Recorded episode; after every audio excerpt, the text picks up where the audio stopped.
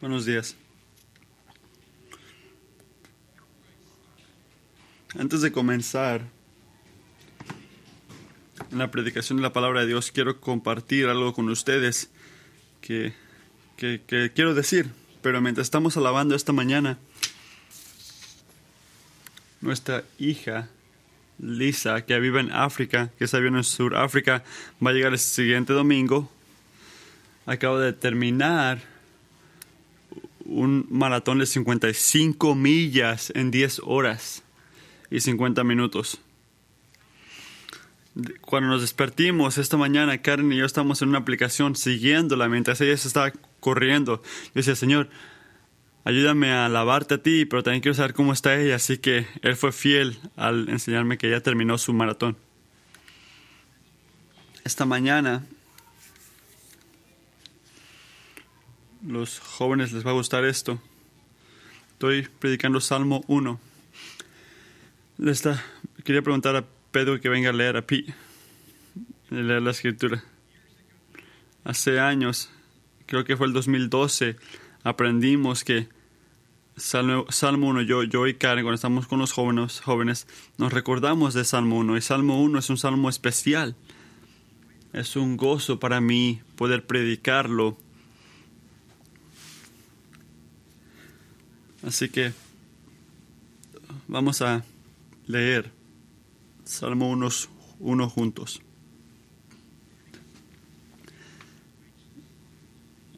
El camino, el, el punto es este el camino de los justos y los malvados. Dichoso el hombre que no sigue el consejo de los malvados, ni se detiene en la senda de los pecadores, ni cultiva la amistad de los blasfemos, sino que en la ley del Señor se deleita, y día y noche medita en ella. Es como el árbol plantado a la orilla de un río, que cuando llega su tiempo da fruto, y sus hojas jamás se marchitan. Todo cuanto hace prospera. En cambio, los malvados son como paja arrastrada por el viento. Por eso no se sostendrán los malvados en el juicio ni los pecadores en la asamblea de los justos. Porque el Señor cuida el camino de los justos, mas la senda de los malvados lleva a la perdición.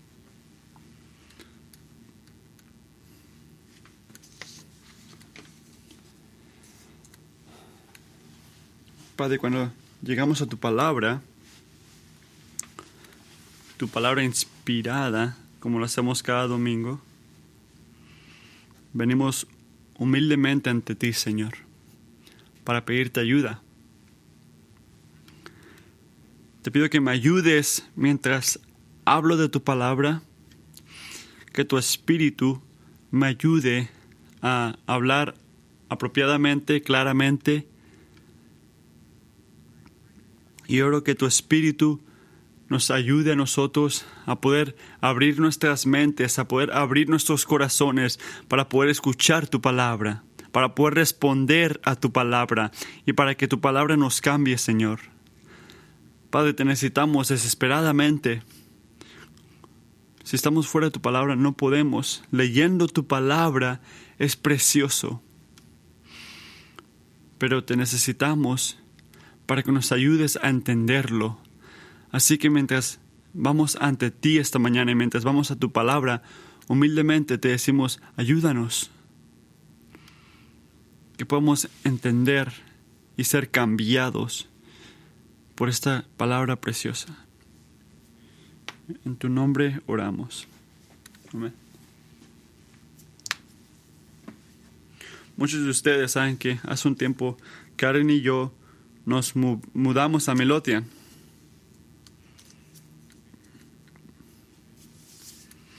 Ese día, mucha gente llegó para ayudarnos a mudarnos. Y esto es lo que escuché yo, el comentario. El primer comentario fue, ¿por qué va cada caja al tercer piso? El comentario que escuché fue Josh, ¿por qué?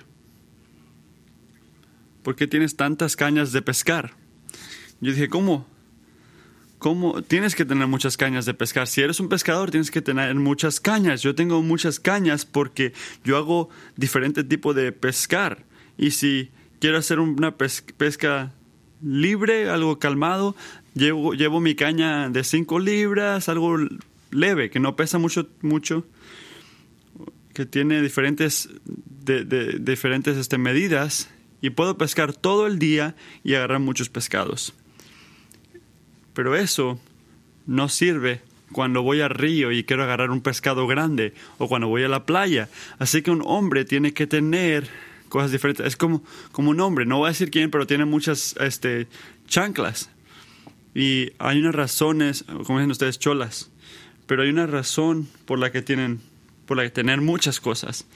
Pero sí, sí tengo muchas cañas de pescar. Y la Biblia es así también. No esperabas eso también, ¿verdad? Mira este, estas canciones. Mira la variación que nos da la Biblia. Vamos a ver el Salmo, en Salmos. Cuando necesitamos este, como un, un, un abrazo a nuestra preocupación, vamos a Salmo 77 y lloramos con el salmista. Le lloré al Señor y Él me va a escuchar.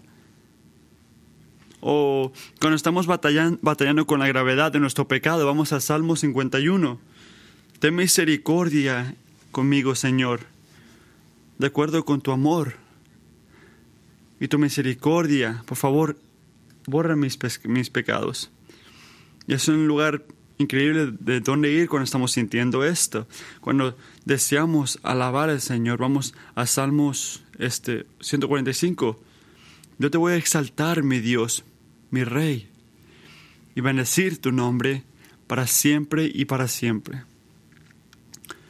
Hay, hay una gracia en esto que vemos en el Salmo y durante toda la escritura se ve, pero la Biblia no es así en una manera particular.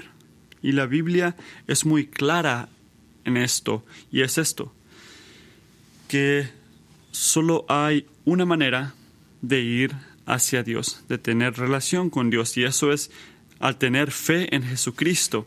No puedes usar mi caña de pescar, la analogía, y aplicarlo a Dios. No puedes decidir, esta es la manera que voy a hacer mi plan para poder llegar a Dios voy a usar esta caña y esta pesa y este, y este gancho para agarrar a Dios. No, así no es como sirve. La Biblia es muy claro. Una manera de llegar a Dios, fe a su Hijo Jesucristo. Es la única manera de llegar a Dios. Y amigos, cuando llegamos a Salmo 1 esta mañana, vas a ver que esto verdaderamente es el enfoque principal de Salmo 1 el punto principal que acabamos de leer en Salmo 1 y que vamos a ver hoy es esto. Nos dice que en este mundo solo hay dos categorías, dos tipos de personas, los justos y los malvados.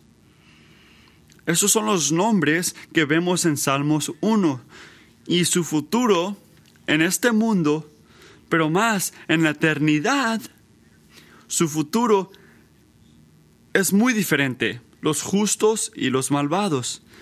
Porque el Salmo dice que los justos van a prosperar y los malvados van a...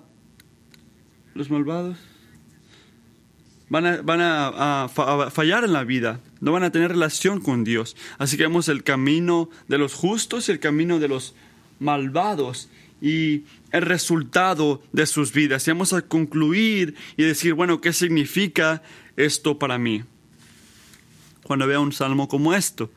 Así que creo que es importante clarificar. Y a veces podemos llegar a la Biblia y, si no, eh, no este, identificamos unas cosas, podemos batallar. Cuando la Biblia habla, de los justos y los malvados, ¿de quién está hablando? ¿De quién está hablando el salmista cuando dice los justos y los malvados? Así que cuando me escuches esta mañana, esta mañana ¿de quién estoy hablando?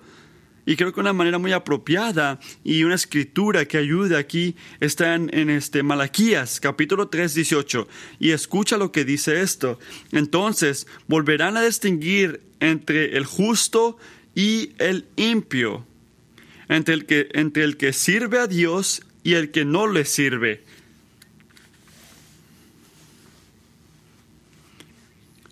Son cosas muy simples y claras, así que cuando escuches en Salmo 1 y cuando me escuches a mí hablar esta mañana de la gente justa, no pienses en tu cabeza, es una persona perfecta que no tiene pecado, un santo que no, no, ha fallado, no, no lo es. Es simplemente la persona que sirve a Dios, que sigue a Jesucristo. Eso Ah, basado en la Biblia es la persona justa. Y cuando me escuches en Salmo 1 y me escuches a mí hablar de los malvados, no pienses que es una persona que mata gente, que viola gente, que está en el medio de, que está en la cárcel en este momento. No pienses en eso. La Biblia dice que la gente malvada simplemente es la persona que no le sirve a Dios. Es una persona muy buena puede ser, una persona muy divertida de repente, pero la persona malvada es la persona que no sirve a Dios. Así es como lo dice la Biblia, es como lo, lo define, si eres justo y eres malvado. Así que cuando escuches esas palabras, la persona que sirve a Dios y la persona que no sirve a Dios. Ahora, cuando lleguemos a Salmo 1, empezamos al ver la manera de los justos. Así que el salmista dice algo muy interesante, muy increíble. Hace un punto que él dice, este es el punto principal, esta es la manera que yo quiero distinguir entre los justos y los malvados, entre la persona que sigue a Dios y la persona que no sigue a Dios. Y mira conmigo en tus Biblias, en versículo 2, es donde hace esta, esta distinción. Dice que el, el, el deleite de, la persona este, justa están en, la, en el Señor. Es la distinción que usa entre el justo y el malvado. Su este, deleite está en la ley de Dios, sino que en la ley del Señor se deleita. No dice que es obediente o que es sin pecado o que es una persona perfecta viviendo una vida increíble. No, él dice que el justo, sino eh, el justo es el que se deleita en la ley de Dios. Y tenemos que clarificar lo que significa esto. ¿Qué quiere decir cuando dice que se deleita en esto? ¿Cómo que se deleita en la ley? Es diferente de cuando piensas este cuando piensas ley.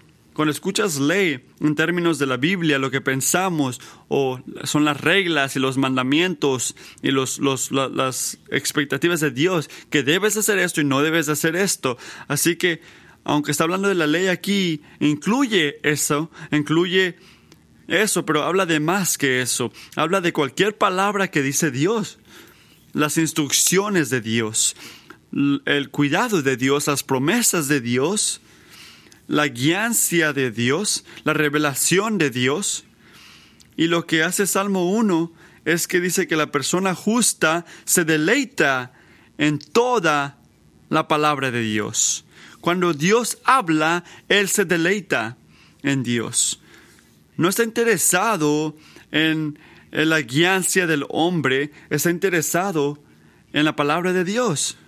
No está interesado en una manera fácil, está interesado en la vida que ha hecho Dios para él.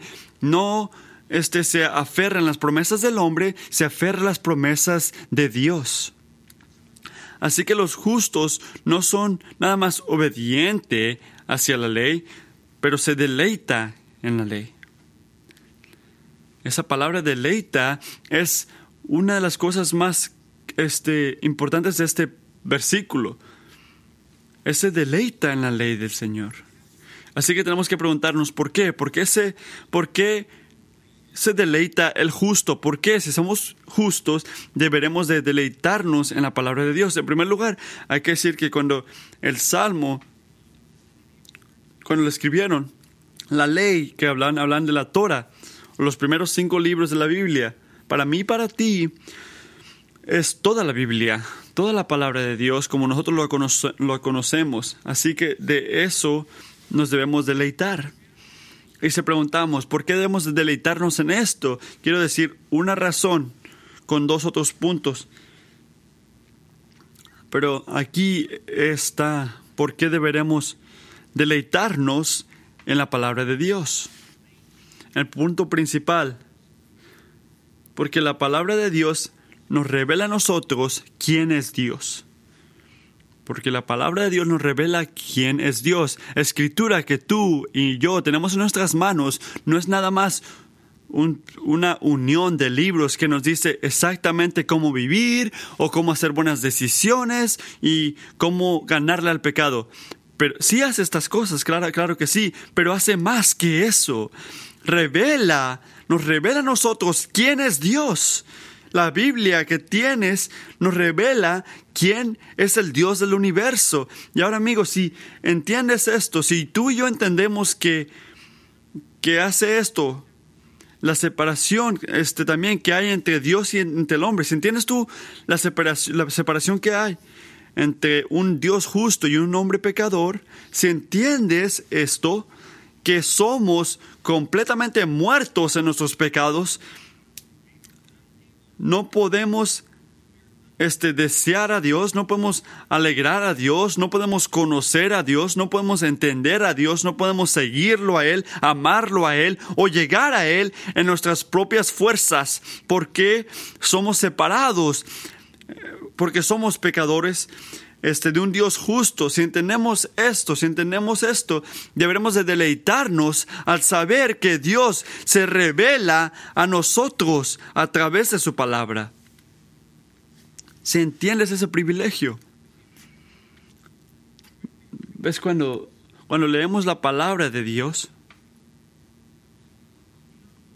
Él no nada más nos da las palabras que leemos,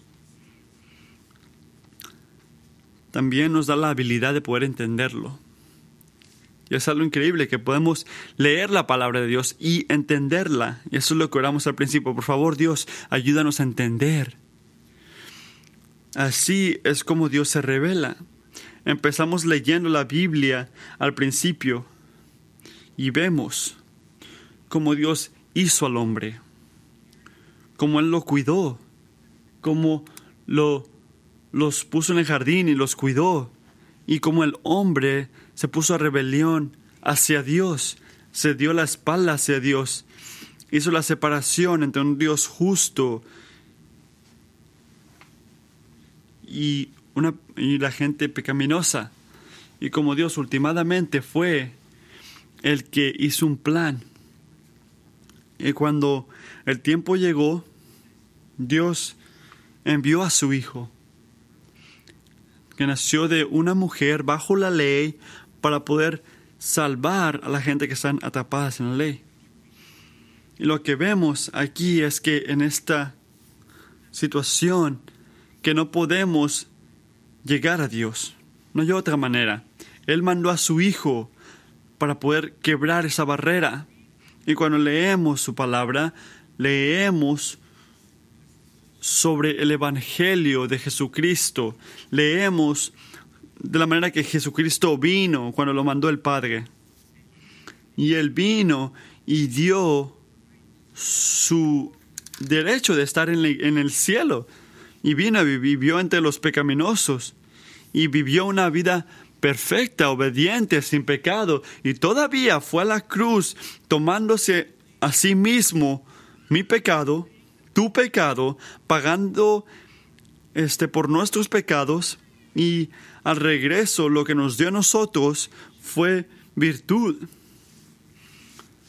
Fue salvación. Nada más nos la regaló porque solo los justos serán bendecidos, solo los justos estarán ante Dios como gente inocentes. Y la única manera de ser justo es cuando Cristo nos da esa manera de ser justos. Esto es lo que leemos en la palabra de Dios.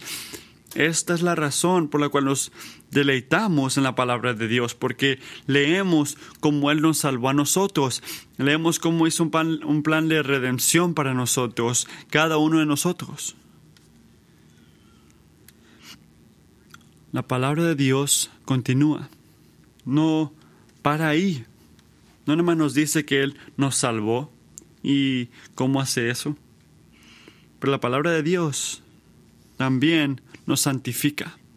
Significa que la palabra de Dios nos ayuda a poder este, ir, seguir quitando el pecado de nuestras vidas y nos ayuda a ser más como Cristo día tras día. Jesucristo está orando en la oración en Juan este 17. Escuchen esto, Juan 17, 17. Ah, dice, ora esto, santificados en la verdad, santifícalos en la verdad. Tu palabra es verdad. Santifícalos en la verdad, tu palabra es verdad. La palabra de Dios, iglesia, nos santifica. Como cristianos, como cristianos, debemos desear ser santificados debemos desear, anhelar, este, deshacer el pecado de nuestras vidas y debemos desear ser como Cristo más y más cada día. Y esto dice que Dios, a través de su palabra, nos santifica a nosotros. Deleitarte en la palabra de Dios te va a santificar. Te va a, quitar el pecado y te va a hacer más como Cristo. Ahora, escuchen esto, si eres cristiano, y estoy, solo estoy preguntando a los cristianos, porque si no eres cristiano, creyente de Cristo, no puedes deleitarte en la palabra de Dios todavía. Así que si eres cristiano, tú, tú tienes una, un deseo que sigue creciendo al deleitarte en la palabra de Dios. Estás creciendo en la palabra de Dios, en el deleito que tienes al leer su palabra, cuando lees su evangelio, cuando lees sobre su santificación, cuando lees todo lo que hace en su palabra, mueve en ti un, deleito, estás creciendo en ese deleito, o yo espero que haya mucha gente aquí que digan que sí, mientras yo leo la palabra de Dios, si yo la leo, yo crezco más y más en mi deleito hacia Dios, hacia la palabra de Dios. Pero quiero hablar sobre esos que están aquí ahorita dicen, ¿sabes qué, Josh? Ah, yo amo la palabra de Dios, yo sé que debo de amarla y quiero deleitarme en ella, pero no sé cómo, no sé cómo deleitarme. Siente como una emoción. Así que, ¿cómo puedo deleitarme? Bueno, gracias por preguntar. Déjame decir dos cosas que puedes hacer, que tú y yo podemos hacer, dos cosas prácticas que podemos hacer para poder crecer en nuestro deleito de la palabra de Dios. La primera cosa que podemos hacer es este orar. Podemos orar. Orar, este, el Salmo 1 Salmo 119, perdón, versículo 18. Escuchen esto. Abre mis ojos para que vea las maravillas de tu ley. Salmo 119, 18. Abre mis ojos para que vea las maravillas de tu ley. Y eso es lo que dice el salmista. Abre mis ojos para que vea las maravillas de tu ley. Iglesia, si oramos esta oración, si lo oramos de corazón, podemos confiar que Él nos va a enseñar, nos va a enseñar las cosas maravillosas de su ley. Y cuando podamos, podamos ver las cosas maravillosas de la, de, la, de la palabra de Dios, de la ley de Dios, que nos revela su Espíritu, ¿sabes lo que va a hacer? Te va a llevar, te va a motivar y te va a deleitar. Te va a llevar a un deleito que no tenías. ¿Por qué? Porque lo puedes ver claramente. Es el lugar donde tenemos que empezar a orar. Este, hay que aclarar esto, que sin Dios, iluminando su palabra para nosotros, sin que Dios empiece ese fuego adentro de nosotros para poder entender su palabra, la Biblia sería nada más palabras en un, en un libro. Pero cuando oramos una oración como esta, Señor, abre mis ojos para que vea las maravillas de tu ley, y Dios hace esto, leemos la Biblia y la entendemos y vemos estas cosas y lo podemos ver más claramente y nos lleva a deleitarnos en Dios. Así que esa es la primera cosa que tenemos que hacer. Para, y la segunda cosa que podemos hacer para crecer nuestro deleito llega de nuestro pasaje en versículo 2. Miren otra vez. Dice, sino que en la ley del Señor se deleitan. Y luego dice, y día y noche meditan en ella, meditan en ella.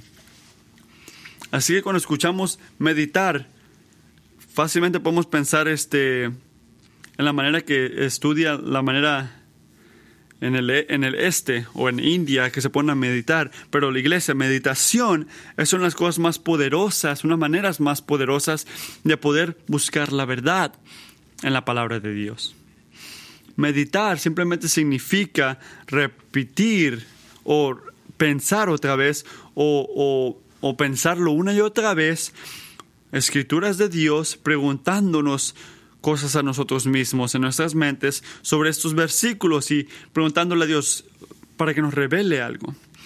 Y ahora la meditación normalmente va mano a mano al memorizarnos esta escritura dice, lo hacen día y noche, y no tenemos la Biblia día y noche en nuestras manos, pero tenemos nuestras mentes. Así que cuando nos, recordamos la Escritura, podemos estar donde sea, en el tráfico, en el trabajo, en el gimnasio, y podemos meditar en la palabra de Dios, podemos pasar por las Escrituras en nuestras mentes, repitiéndola en nuestras cabezas.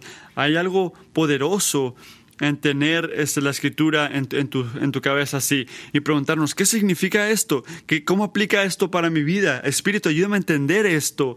Y el propósito principal este, es para poder comprender la palabra de Dios y poder ver a Dios claramente demostrado a través de su palabra. Y mientras vemos a Dios en su palabra claramente y más y más claramente, ¿qué hacen nosotros? Me imagino que puedes este, saber la respuesta, creces en tu deleito de su palabra. Así que esas son las cosas prácticas que podemos hacer. Orar, podemos recordarnos las, las escrituras y podemos meditar en esas escrituras. Orar, recordarte escritura y meditar. Así que si tu respuesta esta mañana es, ¿sabes qué? Yo quiero deleitarme, pero no, no puedo, no he podido. Estas son maneras que puedes empezar a hacer, son cosas que puedes empezar a hacer para poder crecer en tu deleito de la palabra de Dios. Y ahora mira conmigo al resultado, los resultados de la, de la vida del hombre justo, el hombre que se deleita en la palabra de Dios. Empieza en el versículo 1. Dice, Él es bendecido, dichoso es la persona, dichoso el hombre. Ahora, ¿Quién no quiere ser bendecido por el Señor? Si no quieres que Dios te bendiga, levanta la mano. Pero después, continúa en el versículo 3, dice que el justo es como el árbol plantado a la orilla de un río, que cuando llega su tiempo da fruto y sus hojas jamás se marchitan. Todo cuanto hace prospera. Hay todo un sermón en estos versículos. Pero lo que es obvio para nosotros mientras leemos esto es que el favor y la bendición de Dios está sobre la persona justa. Él está bendecido, Él es dichoso. No dice que no tiene sufrimiento, no dice que no tiene batalla tampoco, no, no, no, lo malentiendan. Aunque hasta cuando viene el sufrimiento, cuando viene la batalla, Él va a ser sostenido por este por, porque, por, por el agua que en, donde está plantada. Él está plantado a la orilla de un río. Romanos 8 habla de esto. Así que vamos a leer Romanos 8, 35, 37. ¿Quién nos separará del amor de Cristo? ¿Quién nos separará del amor de Cristo? Qué frase tan increíble. ¿Tribulación? ¿O angustia? ¿O persecución? ¿O hambre? ¿O desnudez? ¿O peligro? ¿O espada? Tal como está escrito, por causa tuya somos puestos a muerte todo el día, somos considerados como ovejas para el matadero. Pero en todas estas cosas somos más que vencedores, así que somos bendecidos, dichosos, por medio de aquel que nos amó. ¿Sabes qué dice esto? Dice que el cristiano no está libre de la tribulación y la persecución y el hambre y desnudez o peligro o, o, la espada, pero en todas estas cosas somos bendecidos, somos dichosos, más que conquistadores, porque estamos plantados al, al, lado del río, así que cuando viene el sufrimiento, cuando viene el calor, cuando viene la batalla, ya estamos plantados. Estamos plantados en Dios y Él va a bendecir a los justos en cualquier circunstancia. Esto es lo que dice la, palabra de Dios sobre la vida del justo. Y ahora cuando vemos al malvado, vimos, vemos un contraste. Es algo muy claro, muy plano. Mira conmigo el versículo 4, las primeras cinco palabras. Los malvados son como paja arrastrada por el viento. En cambio, ellos son diferentes. En cambio, los malvados son como paja arrastrada por el viento. Ellos no se deleitan en la palabra de Dios. Ellos no meditan en la palabra de Dios día y noche. ¿Por qué? Porque el malvado no le importa a Dios, no buscan de Dios, no les interesa la manera que Él se revela a través de la escritura y no les importa ser más como Cristo. Al contrario, en cambio, vemos estas cosas que dice sobre los malvados. Y le dice a los justos que no la hagan. Miren versículo 1.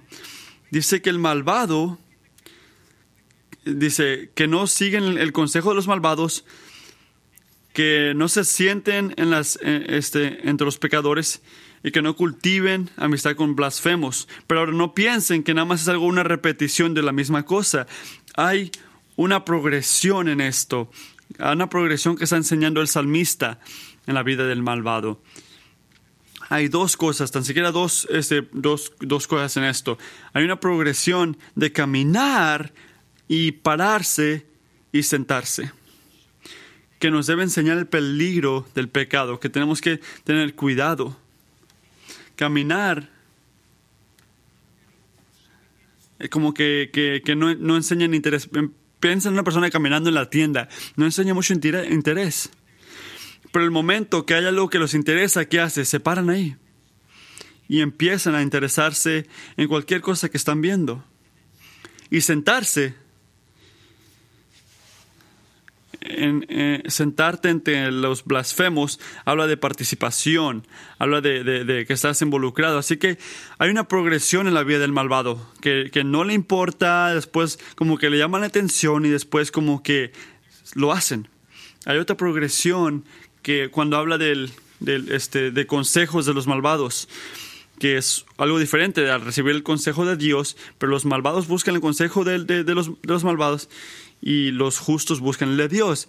Así que el consejo de los malvados te lleva al pecado. Y esa es participación y eso te lleva a sentarte entre las mesas de los blasfemos. Y eso es exactamente lo contrario de lo que hace el justo. El justo se deleita en la ley del Señor. El malvado es blasfemo, blasfema la palabra de Dios. El justo ama, ama la palabra de Dios. El malvado la, la, critica. Hay una diferencia muy grande entre el malvado y el justo. Y el resultado, los resultados, el resultado de la persona malvada, sentarse entre los pecadores, blasfemos, es muy diferente de lo que vemos en la vida de la persona justa. Miren versículo 4. En cambio, los malvados son como paja arrastrada por el viento. A los malvados, otra vez, es una imagen muy vívida. Este, son como cuando un este, cuando alguien está arreglando el, el, el, grano para poder hacer pan, las cosas, las cosas más, el viento más débil puede llevarse este como una parte inusable de, de, de, la grama. Así que es como un tipo de cosa que se la lleva el viento, no sirve para nada, es, es inútil esa parte, no sirve para nada para el pan, se lo lleva. Así que así son los malvados. El viento más fácil se los lleva. Y ahora esto habla de. Y ahora habla de los, justos que, que no son así, que ellos están plantados firmemente en el agua al lado del río. Y esta imagen nos enseña cómo Dios este, mueve rápidamente a los malvados porque son inútiles, dice. No les sirve el resultado de la vida del justo y del malvado son diferentes. Vemos el versículo 6. Hablando del justo, dice, porque el Señor cuida el camino de los justos. Y obviamente eso no significa que el Señor conoce el camino de los justos. Digo, este, ah, eso no significa que Dios no conoce el camino de los malvados, claro que sí, es Dios y lo conoce todo, pero habla específicamente que conoce el camino de los justos en esta parte.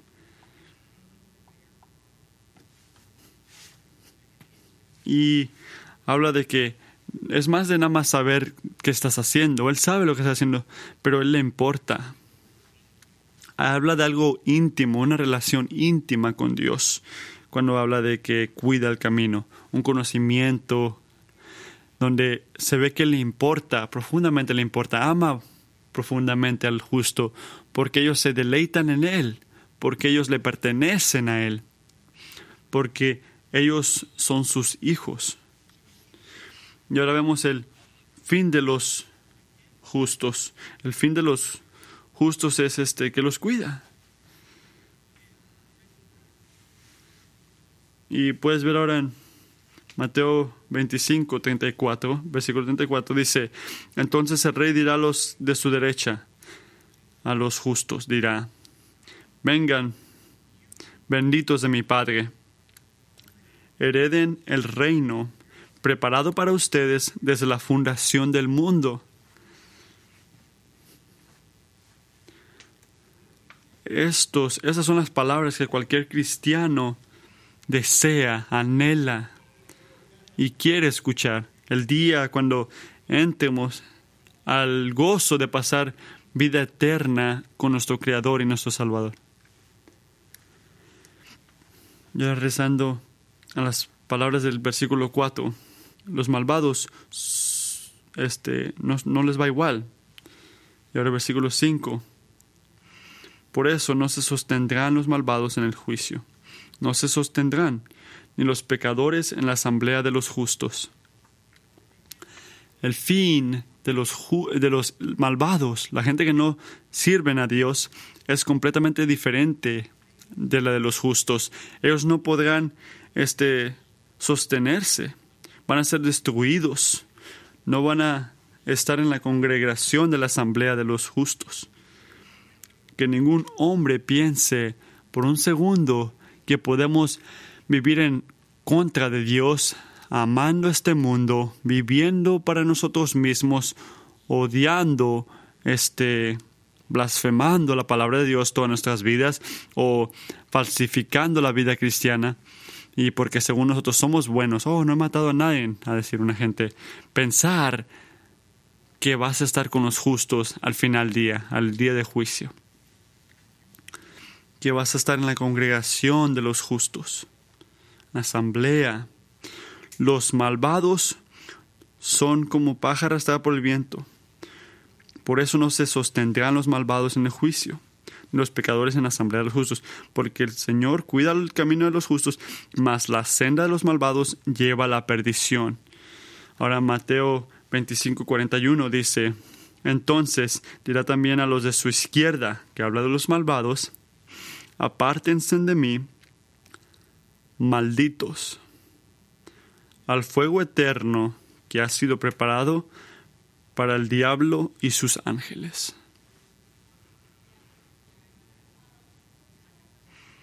Segundo Tesalonicenses 1.7 dice esto. Cuando el Señor Jesús se ha revelado desde el cielo con sus poderosos ángeles en llama de fuego, en llamas de fuego, dando castigo a los que no conocen a Dios y a los que no obedecen al Evangelio, hablan los malvados aquí, de nuestro Señor Jesucristo, estos sufrirán el castigo de eterna destrucción, excluidos de la presencia del Señor y la gloria de su poder. Qué diferente el resultado del malvado y de el justo.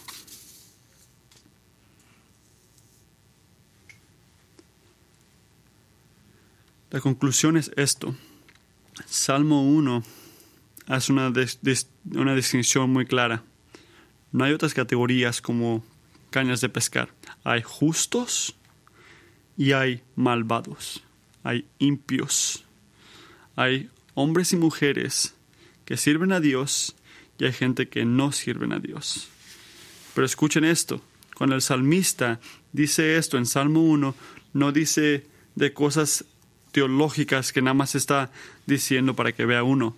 Cada vez cuando veas en la Biblia distinciones, distinciones como estas, esta es, esto es un llamado para nosotros, es un llamado para que veas, este es el camino, camina en este camino. Y el camino aquí, el llamado aquí es ser una persona justa. No seas una persona impia, no seas malvado. Si no eres justo, si no estás siguiendo a Dios, vas a morir eternamente. Y el Salmo te llama a ti, me llama a mí a evaluar nuestras vidas. ¿Qué somos? ¿Somos justos o somos parte de los impios? Y algunos dirían, bueno, Pablo escribió en Romanos 3, versículo 10, que nadie es justo, no, ninguno de ustedes es justo. Así que, ¿cómo quieres que sea justo? Voy a leer de dos versículos. El primero es muy conocido. Segundo de Corintios 5, 21. Al que no conoció pecado, lo hizo pecado por nosotros, para que fuéramos hechos justicia de Dios en Él, en Él. Y lo que dice este versículo aquí es que tú, tú, tú, siendo justo no, no viene de ti, no depende en lo bueno que es tu vida. Ser justo viene solo, solo de fe en Jesucristo y el trabajo que Él hizo en la cruz. La única manera de ser justo, la única manera que puedes recibir esto es de la que viene de Cristo, que, que Él agarró para nosotros en esa cruz y se convierte en nosotros cuando nos arrepentimos de nuestros pecados, cuando le damos la espalda a nuestros pecados y no vivimos por nuestros pecados más, pero poder vivir para Dios y ponemos nuestra confianza en el trabajo que hizo Jesucristo en la cruz y vivimos para Él.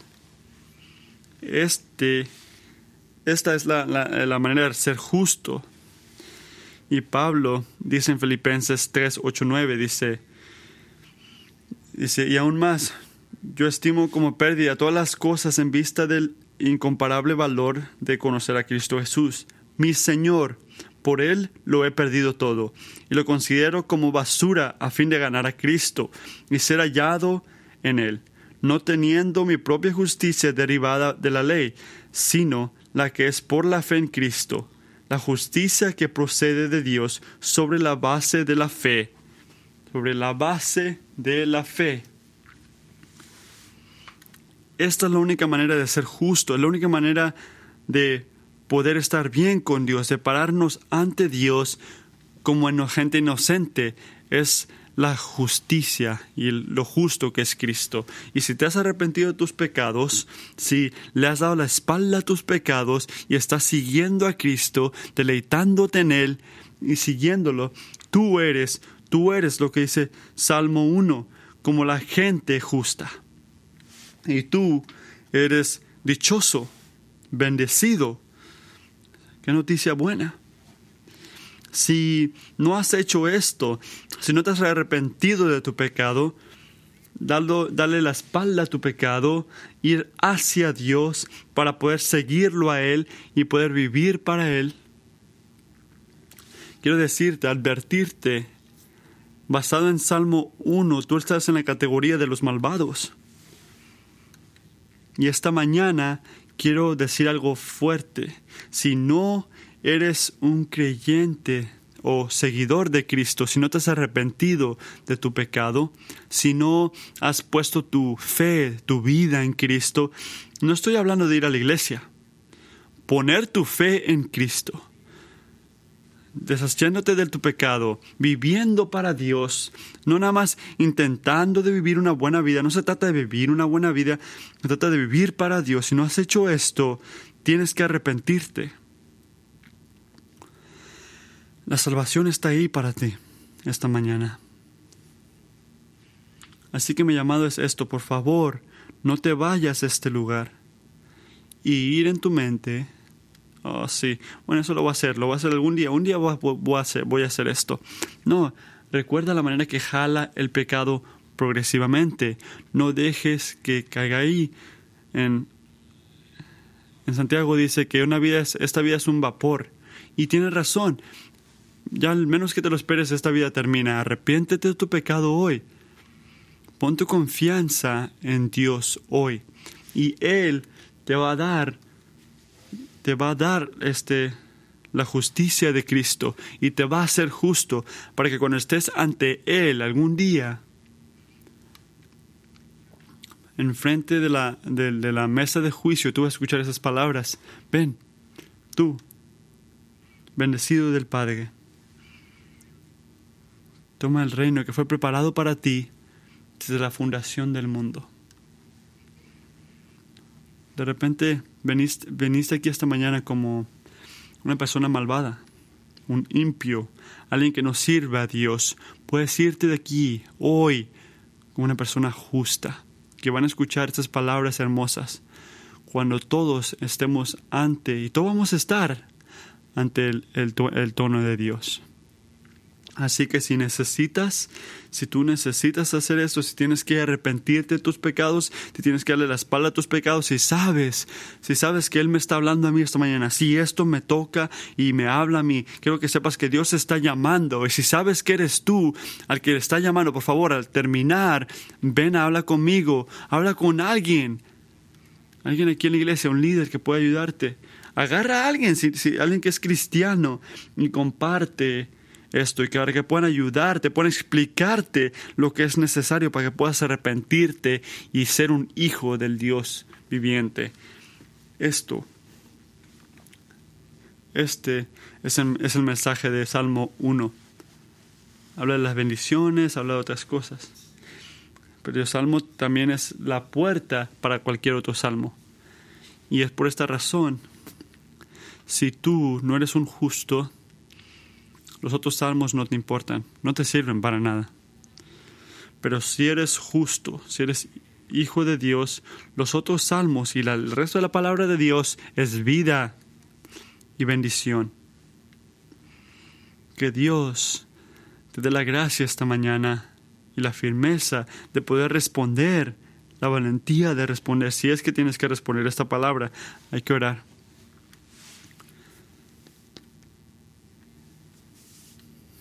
Padre, te agradecemos esta mañana por, por tu palabra en Salmo 1. Te agradecemos que esto es claro, es una palabra, una palabra clara. Solo hay justo y malvado, justo y impío. Y te pido que cualquier persona en este cuarto que humildemente en su mente pregunte, Señor, yo soy justo, he confesado mi pecado, he dado mi vida a Cristo, estoy viendo para ti o no. Y también oro por cualquier hombre y mujer que están aquí hoy que han notado, ¿sabes qué? Estoy en la categoría que el Salmo 1 llama malvado, que puedan responder, que puedan arrodillarse y decir, Jesús, perdóname, quiero arrepentirme de mi pecado, quiero seguirte a ti. Oro Espíritu que tú ahora trabajes en el corazón de la gente. Que pueda que puedan haber gente malvada hoy, que puedan irse justos. Que tu palabra impacte nuestras vidas. En nombre de Jesús.